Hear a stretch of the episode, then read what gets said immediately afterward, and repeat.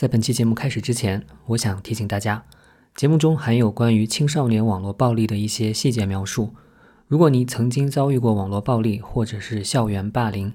那么这些叙述可能会引发你的不快回忆和不安情绪，请谨慎收听。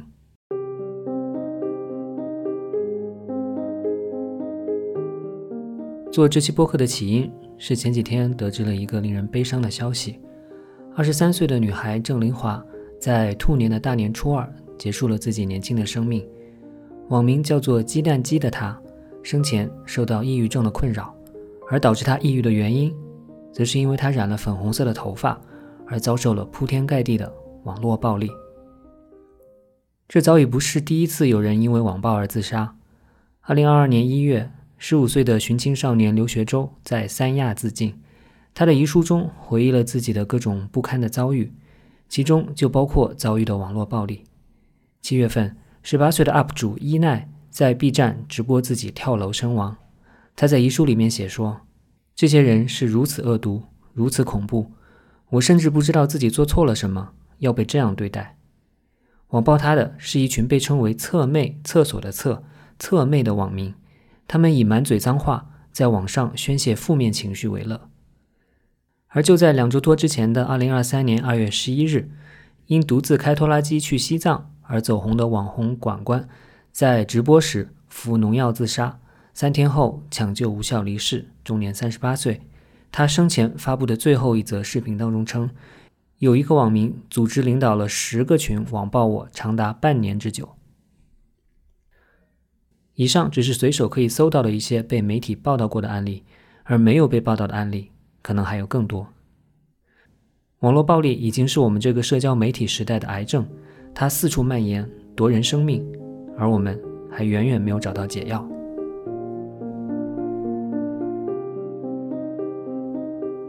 这不是新闻实验室播客第一次谈论网络暴力了。在去年八月上线的第二十八期节目当中呢，我还原了一位网暴受害者的故事，希望从第一人称叙述的视角带大家去感受、观察和思考网络暴力这种现象。在那期节目当中，我提到，在治理网暴这件事上，谁应该做最多？绝对是大的社交媒体平台，道理很简单，谁得益最多，谁的责任就最大。在网暴事件中，没有谁是受益者，除了平台之外。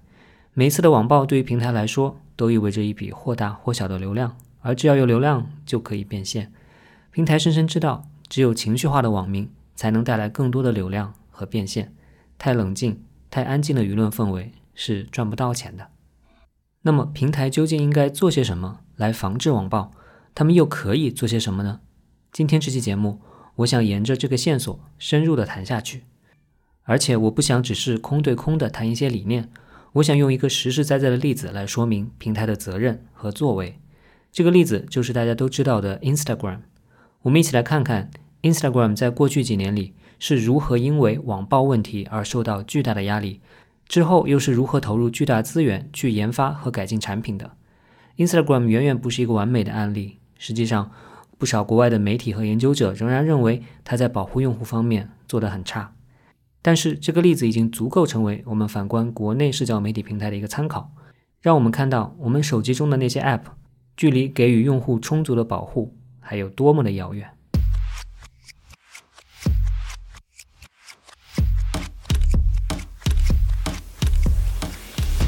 Instagram 创立于二零一零年，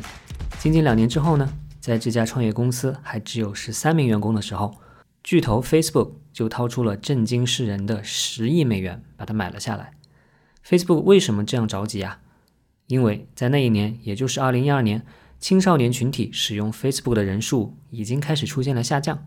年轻人们更喜欢以图片为中心的社交平台。扎克伯格眼看在吸引年轻用户方面打不过 Instagram 了，干脆就斥巨资把它买下来。从创办之时到现在，Instagram 的一个重要特点就是用户非常非常年轻。二零二三年一月的最新数据显示啊，Instagram 有百分之三十八点八的用户都在二十四岁以下，另外呢有百分之三十点三的用户在二十五到三十四岁之间。与之相比啊，Facebook 的用户呢只有百分之二十一是在二十四岁以下，Twitter 也只有不到四分之一的用户是在二十四岁以下。在吸引年轻人方面，能与 Instagram 竞争的呢，大概只有 Snapchat 和 TikTok 了。但是 Snapchat 在用户规模上远不如 Instagram，而 TikTok 呢，则是近两年才在全球兴起的。因此啊，在过去十几年的时间里，Instagram 就是九五后、零零后的标准社交平台。按美国的说法呢，就是属于 Z 世代，也就是 Generation Z 的这样一个平台。年轻用户多，一方面呢能带来良好的商业前景，但另一方面啊也意味着更大的风险。青少年的心智尚不成熟，当他们聚集在一起的时候，既可能产生很多欢乐，也可能带来可怕的后果。其中一个最常见的可怕后果就是霸凌现象。在世界各国的中小学校园里面啊，霸凌都广泛存在。而 Instagram 呢，就好像是线上的食堂和操场。人们在里面聊天、找朋友、发照片、吹牛，同时也非常容易发生霸凌，也就是网络暴力。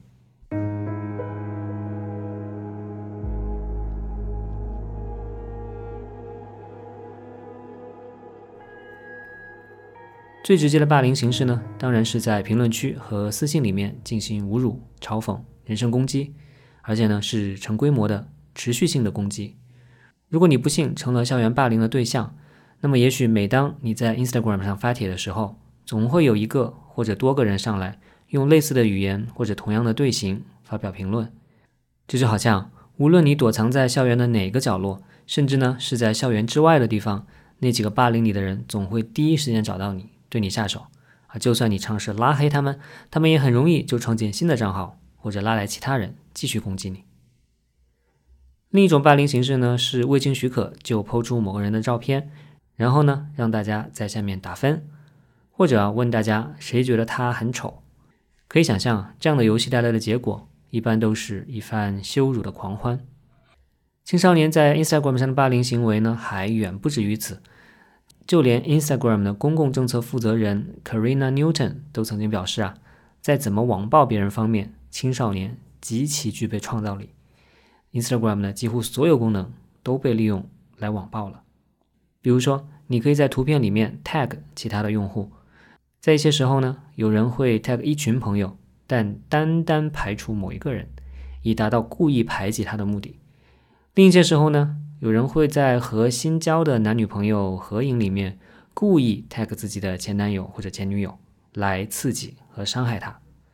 青少年之间的这种行为啊，实在是太常见了，以至于 Instagram 内部呢，还给他取了一个名字，叫做背叛 （betrayal）。并且啊，训练 AI 自动识别这类 tag 自己前男友、前女友的帖子。再比如，Instagram 有群组聊天功能，这呢就成了一群人在背地里说某一个人坏话的最佳场所。大象月刊二零一八年的一篇报道里面啊，曾经引用一个叫做 Mary 的玛丽的女孩的话，她说啊，他们班的同学呢在 Instagram 上创建了一个群聊，名字就是班上所有人除了玛丽之外，Everyone in the class。But Mary 这个群的目的呢，就是专门说 Mary 的坏话。还有一种常见的网暴形式呢，是创建所谓的仇恨页面 （hate pages），也就是那些专门用来取笑或者冒充某个人的 Instagram 账号。上面发的内容呢，可能全是这个人的可笑照片和视频，往往呢都是经过 PS 的，或者呢是冒充这个人的语气，说一些滑稽的话，或者是发布这个人的隐私信息，甚至是裸露照片。或者呢，是抛出大家说此人坏话的聊天记录等等等等。有的被网暴的青少年，甚至一个人就被十几个这样的仇恨页面霸凌。他们可能是由同一批人反复创建的。有的人呢，为了达到更好的网暴效果，还会把一些拥有较高粉丝量的 Instagram 账号改头换面，变成新的仇恨页面，从而达到更大的杀伤性。除了仇恨页面之外，网暴多发的地方呢，还有所谓的树洞账号。也就是接受匿名投稿和发布的账号。我在第二十八期播客里面介绍的那个网暴案例呢，就是发生在一所大学的匿名树洞里面。而中学生的树洞啊，就更加可怕了。里面流传的往往是最离奇的谣言，尤其是当树洞运营者不喜欢某个人的时候，那这个人几乎就会成为全校霸凌的对象。听了这些啊，你可能会感叹，为什么这些小孩子这么可怕？其实呢，我们都经历过青少年时代。我们都知道，在青少年群体当中，其实从来就有一些人是残忍对待他人的，还有一些人呢是不知道自己行为的深浅，不懂得自己可能会给他人带来的伤害，所以啊，校园霸凌就是一个长期存在的难题。最近比较火的 Netflix 网剧《黑暗荣耀》里面呢，讲的也是一个幼年时代被校园暴力的女主角的复仇故事。而社交媒体平台的出现啊，则为发生在青少年之间的霸凌提供了一套极为强大的工具，让霸凌的广度和烈度都有了显著的提升。网络暴力比起线下的霸凌来说，一个重要的特征就是匿名性。很多时候，你根本就不知道那些在网上攻击你的人到底是谁。不知道那几十个账号背后到底是一个人呢，还是几个人呢，还是几十个人呢？这不像是线下的校园霸凌，你起码看得见是几个人，是哪些人参与了。而且啊，和校园霸凌不同的是，网络暴力往往是家长和老师看不见的，因为很多中年人他也搞不懂平台的各种具体机制，所以啊，这些暴力行为很大程度上是不受监督的。除了匿名性之外呢，网络暴力还有一个特点，就是可以将攻击迅速的加强和放大，并且长时间的存在。对某个人施加暴力啊，就好像是把一张羞辱他的海报贴满了学校、家里，还有朋友的家里，这是线下的霸凌所做不到的。但是 Instagram 这样的平台就提供了这样的可能性。另外呢，校园霸凌在一个学生毕业或者转学之后，往往就结束了，但是网络暴力却可以跟着他一直到新的学校，你好像永远都无法摆脱。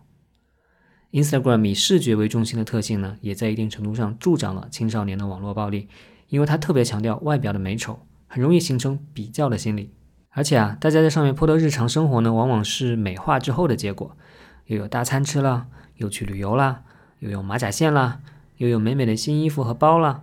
这就很容易让其他人觉得嫉妒。青少年之间呢，是非常容易互相攀比和嫉妒的，他们还不完全具备理性处理这些情绪的能力。而这种心理呢，一直都是校园霸凌的重要成因。Instagram 嘛，又将这样的心理进一步放大了很多。而故事的另一端，遭受了网络暴力的青少年，又不敢轻易退出和卸载 Instagram 这样的平台，因为所有人都在上面啊，不用它就意味着失去了绝大部分的社交关系。所以啊，就算这样的平台有毒，学生们也不可能不用它。正是因为刚才提到的诸多因素。Instagram 一度就成了青少年网络暴力的代名词，有人甚至呢发明了一个叫做 Insta Bully，就是 Instagram 和 Bully 这两个词合并起来的词，来形容这种现象，将 Instagram 和霸凌暴力紧紧的联系在了一起。在二零一六年左右的时候啊，只要你一提到 Facebook，很多人呢就会想起假新闻。与此类似啊，只要你一提到 Instagram，人们就会想起网络暴力。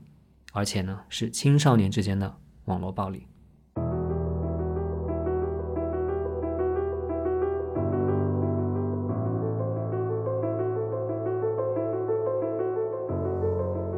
Instagram 上的网络暴力导致了不少的悲剧。二零一五年，一个叫做 Kenny Skady 的十二岁女孩在纽约州的家中上吊自杀。警方调查显示啊，她的两个同学在 Instagram 上开设了一个账号，冒充她。并且发布了大量嘲讽性质的内容。二零一七年，新泽西州的十二岁女孩 Mallory Grossman 自杀。她从一年前开始遭受网络暴力，一些同学呢在 Instagram 和 Snapchat 等平台上发送了大量侮辱性质的内容，说她是一个 loser，没有朋友，怎么不去自杀？等等等等。二零一九年，一个十六岁的田纳西州男孩自杀。因为他的两个同学未经同意，就在 Instagram 上发布了他和另一名男生的亲密聊天记录，揭示了他的双性恋身份。这几个案例只是我随手搜到的，类似的悲剧还有很多很多。而 Instagram 作为平台在其中的角色，其实呢也非常明显。一些报道里面就提到啊，有网暴的受害者向 Instagram 多次举报了那些嘲笑和攻击他的账号，但是呢，什么事情都没有发生。还有人提到，Instagram 对于网暴的界定非常狭窄，只有那些非常清晰的使用了某些特定词汇的才会被判定违规，而其他那些更隐性、更有创造力的网暴方式则无法举报成功。但是啊，在八年前、十年前，人们对社交媒体平台在网络暴力中的角色和作用还没有形成非常深刻的理解。就像前面说的，很多老师和家长甚至都搞不清楚 Instagram 是怎么回事儿，而且啊。平台总是以“我只是提供一个工具，至于怎么使用，那完全是用户的责任”这样的说辞来给自己开脱。因此啊，虽然悲剧一直在发生，但是呢，Instagram 这样的平台却并没有受到太大的压力，也没有在防治网暴方面做出什么努力。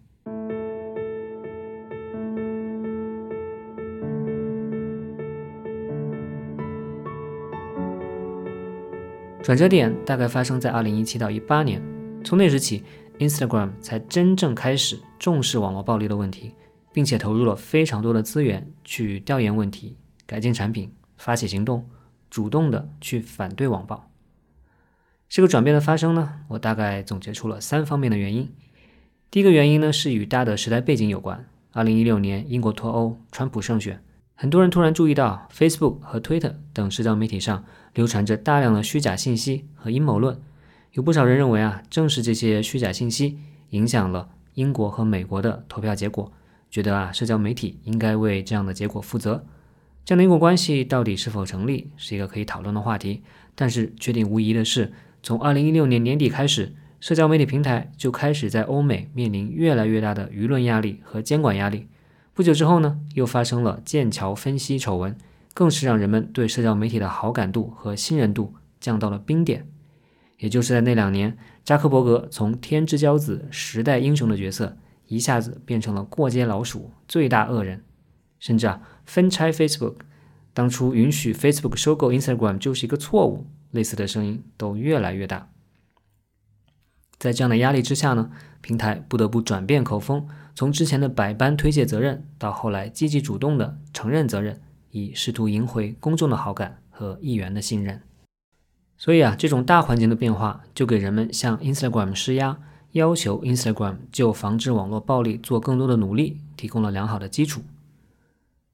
Instagram 在一七到一八年发生巨大转变的第二个原因，是那几年媒体报道的网暴案例，尤其是导致青少年自杀的案例越来越多。这增加了大众对此事的知晓度和关注度，可以说呢是奠定了舆论基础。第三个非常重要的原因是那两年有两家研究机构发布了两则重要的研究报告，直接以数字的形式揭示了 Instagram 上面存在的青少年网暴的问题。其中一家呢是皮尤研究中心，这是一家非常著名的民意调查和研究机构，它所发布的数据啊公信力非常高，媒体关注度也很高。二零一八年九月的时候呢，皮尤研究中心就发布了一份关于青少年和网络暴力的报告，其中揭示了惊人的数字，有多达百分之五十九的美国青少年受到过至少一种网络暴力，比如说辱骂、传播个人的不实信息、人身威胁、个人的裸露照片未经同意就被分享等等。另外一个重要的数字是啊，只有三分之一的青少年认为社交媒体平台对网暴的应对处理是充足的。而且啊，遭受过网暴的人对社交媒体的平台表现就更加的失望。可以说，皮尤研究中心的这则报告揭露了青少年网暴问题的普遍性和严重性，同时呢，也点出了社交媒体平台的责任。另外一份报告呢，则更进一步点了 Instagram 的名字，那就是在2017年的时候，由位于英国的非盈利机构 Ditch the Label 发布的报告。Ditch the Label 是一家专门关心青少年身心健康和数字素养的机构。他早在2013年的时候呢，就发布过一份网络霸凌报告，并且呢，从2013年开始发布年度的青少年霸凌行为调查报告。在2017年的报告当中呢，他们调查了一万名青少年，其中有个问题是：你在哪一个社交媒体平台上遭受过网络暴力？结果显示啊，Instagram 是网暴发生最多的平台。在遭遇过网暴的青少年当中，有多达百分之四十二的人是在 Instagram 上面遭遇的。同时呢，有百分之七十一的人认为社交媒体平台没有做足够的努力来防治网络暴力。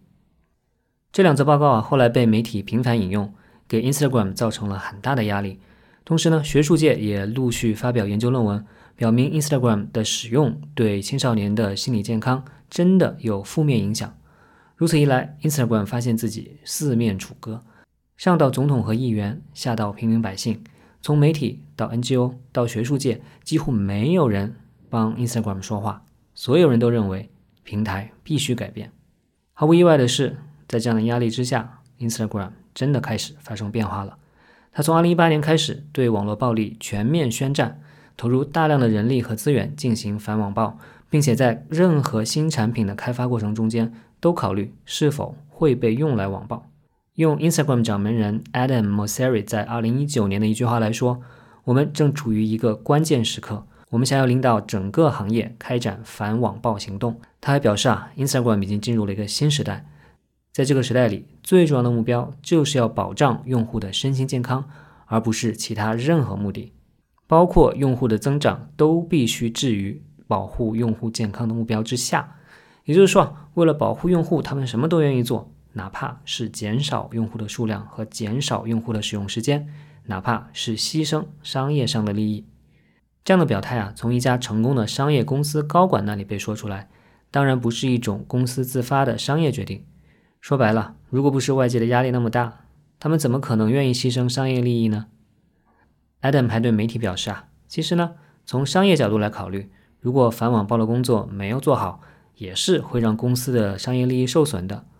为什么呢？因为网暴现象太严重，就会影响 Instagram 的品牌形象。也就会让一些广告商在投放广告的时候心存顾虑，他们不想让自己的广告出现在公众形象不好的平台上。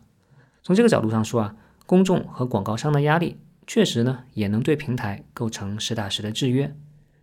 不知道中国的消费者和广告商是否会考虑这些问题？他们是否会因为某个平台在反网暴方面或者在反虚假信息方面做得太差而去选择不使用或者是不投放广告呢？其实大家都有对平台产生影响的可能，但如果大家都不去用手上的权利，那么平台也就只会有恃无恐了。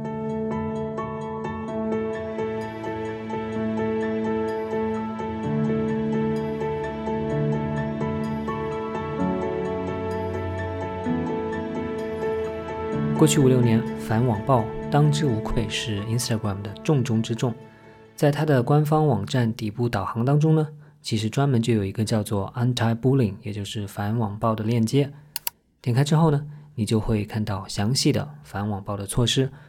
我统计了一下，在2016年之前，Instagram 的官方博客当中呢，其实根本就没有任何关于反网暴的内容。而从2017年开始，已经有大约二十条内容是有关 Instagram 的反网暴措施的。大部分呢都是介绍又推出了什么新的反网暴的功能。那么到目前为止，Instagram 在产品层面到底构建了一个怎样的防治网暴的体系呢？到底有哪些功能可以用上呢？我在官方介绍材料的基础之上，将它们归纳为三个类别。第一类是自动识别出可能是网暴的内容，并进行相应的处理。比如说有一个功能叫做评论警告。它指的是啊，当一个用户试图发布挑衅无理的评论的时候呢，Instagram 将会自动弹出提醒，说你输入的内容可能违反了我们的社区规范，请三思。如果你执意要发布这则评论，那么它可能会被隐藏。如果这则评论确实违反了我们的社区规范呢，那么你的账号可能会被删除。说到这里啊，你肯定要问了，Instagram 是怎么判断一则评论是不是网暴性质的呢？这里当然就要用到人工智能了。从二零一七年开始，Instagram 的工程师呢就借用了母公司，也就是 Facebook 开发的 AI 工具，叫做 Deep Text。那训练它呢去识别网暴性质的评论。从二零一九年开始啊，AI 还被训练不仅识别文字，也去识别图片和视频当中潜在的网暴性质的内容。这当然呢是很有挑战的一件事。比让机器自动识别色情内容和裸体图片要难很多，因为网暴这个概念本身呢，其实是非常模糊的。到底什么算网暴，什么不算网暴？回答这个问题啊，要比回答这张照片里面有没有漏点的人要难太多太多了。要让机器懂得识别，首先呢，就要让人来识别出一大批的数据，交给机器去学习。而人在统一标准方面呢，本身就很费功夫。另外啊，不同文化、不同语境之下。网暴的定义有可能是不一样的，特别是青年文化更是多种多样、千变万化，这就更增加了机器的识别难度，而且啊是要求算法不停的去升级更新。理解语境有多难呢？我们可以举个例子：如果一个人在一张照片下面评论“好厉害”，那么这很可能是一句赞美；但是啊，如果这个人在某个账号的所有照片下面都评论“好厉害”，那就很可疑了。很有可能呢是一种阴阳怪气的嘲笑和骚扰，所以啊，工程师们就不能仅仅分析文本本身，还要综合考虑其他因素。这两个人有没有互相经常的去 tag 对方呢？有的话，那可能还是真心的赞美吧。那有没有一方曾经屏蔽过另一方呢？评论者的用户名和之前曾经被封禁的某个账号是否有相似之处呢？以及有没有指挥之下的集体行动的可能呢？比如说，是不是有人在号召大家都跑到某个人的帖子下面去留同样的言呢？这些因素啊，都能有助于判断一条评论是否网暴。在利用 AI 判断图片和视频内容方面呢，Instagram 说啊，目前还比较初步，但是也有一些成果。比如说，他们发现以分屏的方式呈现的内容，尤其是一边是人物，一边是动物的分屏呢，那么很有可能就是网暴性质的内容，因为可能是把这个人比作某种动物。再比如说啊，如果一个人的脸上出现一个红色的大叉，那么也可能是网暴的内容。如果一张照片被使用了美化性质的滤镜呢，那么就更可能不是网暴内容。如果镜头的视角和人物的姿势呈现出某些特征，那么就更可能是网暴内容。如此等等。如果一则内容被识别可能是网暴性质的，那么它可能就会被自动隐藏，在人工确认之后呢，可能会导致发布者被封号。虽然 AI 的判断还很难说是全面和准确的，但是呢，在 Instagram 的努力之下，要想发布网暴内容，的确是比之前要难很多了。第二类功能呢，是针对已经发生的网暴，给予用户方便的工具去阻止。举报当然是最基础的，Instagram 如今呢也大大提升了对举报的响应速度。另外呢，就是屏蔽、拉黑特定的用户。你还可以在屏蔽的时候选择一并屏蔽此用户可能用相同的设备创建的新账号，这就使得啊用不断去创建小号的方式实施网暴的行为变得更困难了。很多时候啊，网暴是在短时间之内大量涌入非常多的侮辱性内容，这常常让人无力招架。要想一个一个的去删除拉黑，那基本上是不可能应付得过来的。对此啊，Instagram 推出了一个叫做 Limit 的功能，一旦打开呢。就可以自动将那些你没有关注的人的评论和私信全部都过滤掉，等于呢是设置了一道高高的闸门，除了自己真正认识和信任的人之外，其他人的内容先通通都过滤掉。等到网暴的潮水过去了，你又可以将 Limit 功能关闭，不影响日常的使用。二零一九年的时候啊，Instagram 还推出了一个新的叫做 Restrict 的功能，这个功能呢有点像是屏蔽拉黑，但又不太一样。因为啊，当你拉黑了某个人，那个人是可以知道自己被你拉黑了的，因为他没有办法给你发评论、发私信了，甚至呢根本就看不到你的内容。但是啊，在用户调研之中，Instagram 了解到，其实很多网暴受害者都不太愿意直接拉黑那些网暴他们的人，因为这很可能会激怒那些网暴者，刺激他们做出更过分的事情。而且啊，拉黑之后，你和这个人之间的私聊记录可能都没有了，不便于保留网暴的证据。所以呢，Instagram 设计了一个悄无声息的低调拉黑的功能，那这呢就是 Restrict。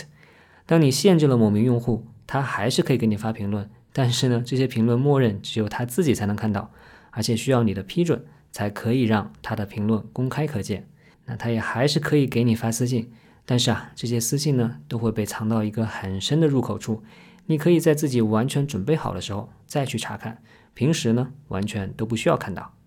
而且啊，他也看不到你究竟有没有读过这些私信。这个功能呢，设计的颇为巧妙，它完全来源于用户，尤其是被网暴过的青少年提供的思路。它是产品经理坐在办公室里面很难想出来的。第三类反网暴的功能呢，就是给用户提供预防性的工具。也就是说啊，你可以通过一系列的设置，预先尽最大可能避免网暴的发生。除了可以将整个账号都设为私密，只有你批准的人才能关注你之外呢，你还可以控制谁能在评论或者是帖子的配文当中呢去艾特你，是所有人都可以呢，还是你关注的人才可以呢，还是任何人都不行呢？此外，你还可以自己设置过滤词，这些词呢并没有违反社区规范，不会被 AI 自动识别为网暴，但是啊，你可以自己定义一些词，比如某些特定用来攻击你的词汇，那凡是含有这些词的评论呢，都会被自动隐藏。除了以上三大类别的功能之外呢，Instagram 还做了其他方面的努力，比如你可以选择隐藏点赞的数量，这样呢可以在一定程度上减弱攀比和嫉妒的心理。再比如啊，2018年的时候，他们曾经在广受欢迎的滤镜功能当中推出了一款叫做 Kindness 善良为主题的滤镜。当你使用这款滤镜自拍，就会有很多小星星出现在屏幕上。同时呢，滤镜还会鼓励你去艾特一位你想要支持的朋友，然后呢，这位朋友会收到通知，将善意继续的传递下去。Instagram 还邀请了一批青少年网红，参加了以传播善意、反对网暴为主题的晚会，将这样的声音放大。最近几年啊，Instagram 在上线任何一个新功能，或者呢是对既有的功能做任何重要的修改之前，都会经过一轮的评估，看它是否会被施加网暴的人去利用，成为武器。如果一个功能被发现可能被网暴者利用的话呢，那么很可能就会被撤下。当然了，在反网暴的道路上，也有一些事情是 Instagram 考虑过，但是没有去做的。比如说实名制，有些人认为啊，只要匿名的机制仍然存在，网暴就难以消除，那些专门创建的仇恨页面就会不断出现。但是啊，Instagram 目前并没有像 Facebook 那样要求用户实名，那这既有言论自由方面的考虑，更是因为呢，它会显著的影响平台上的用户数量。比起实名制带来的好处。这样的成本呢，似乎过高了，所以至少在目前，Instagram 还是用其他的方式来去尽量减少网暴的发生。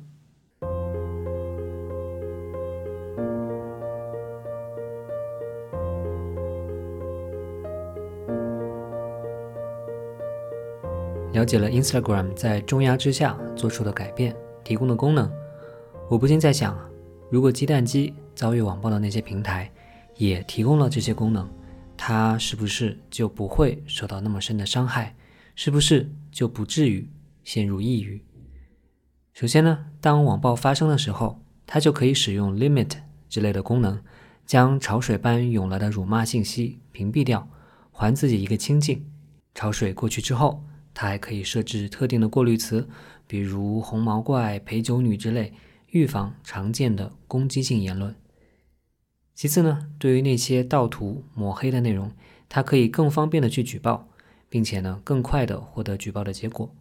根据中国青年报等媒体的报道啊，鸡蛋机在举报当中其实遇到了千奇百怪的各种阻拦。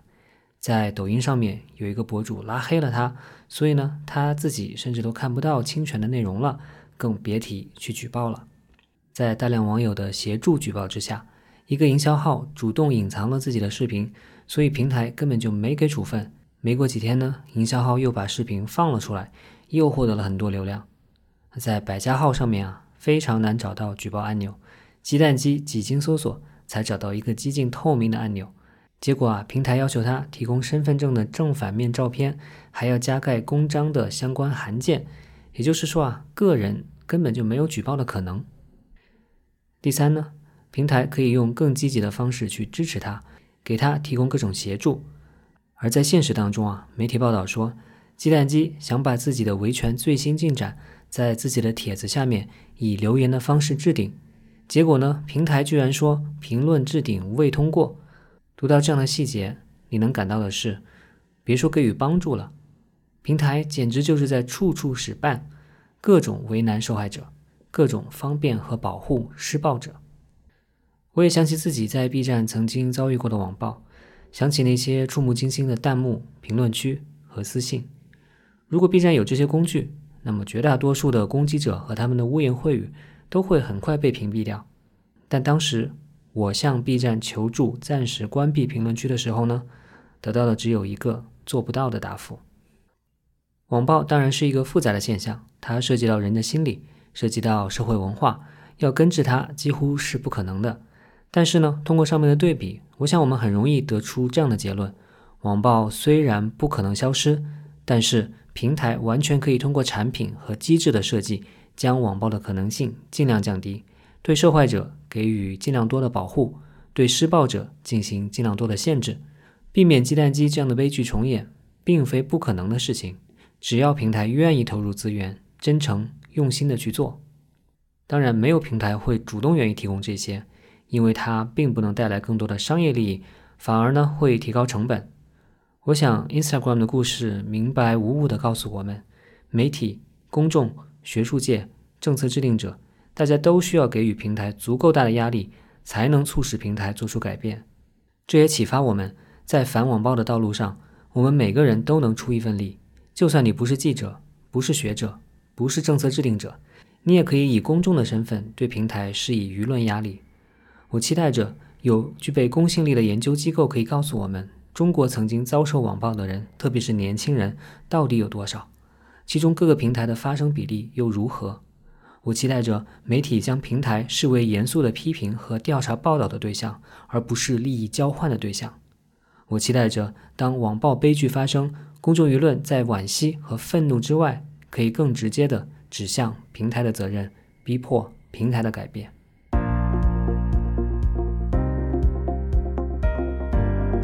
最后啊，再来说说 Instagram 的现状。网暴并没有从这个平台上消失，它基本上呢也不可能消失。但是这个问题有了明显的缓解，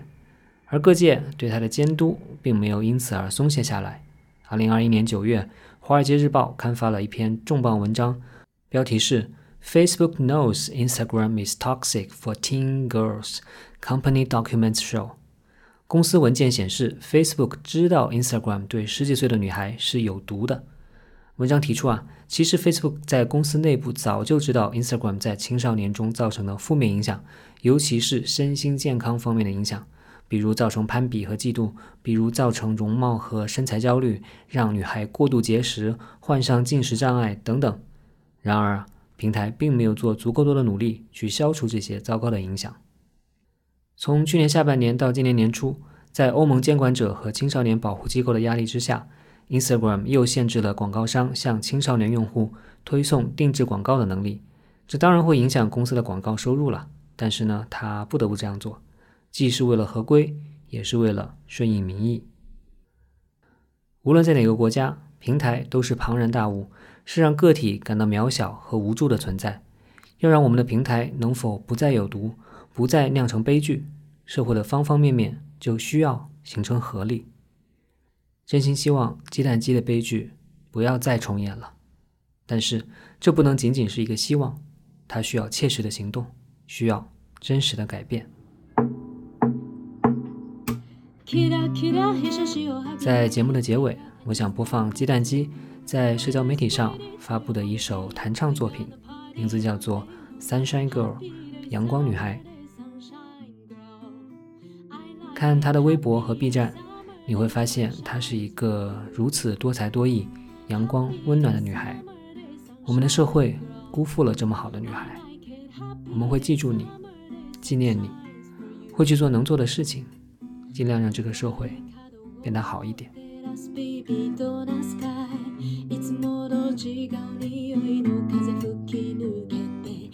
そしてちゃんと伸ばしたその分だけなんだかいいことがありそうだよねサンシャンがキラキラ輝いている胸に秘めだるその台はしゃいだものかきをホルデー remote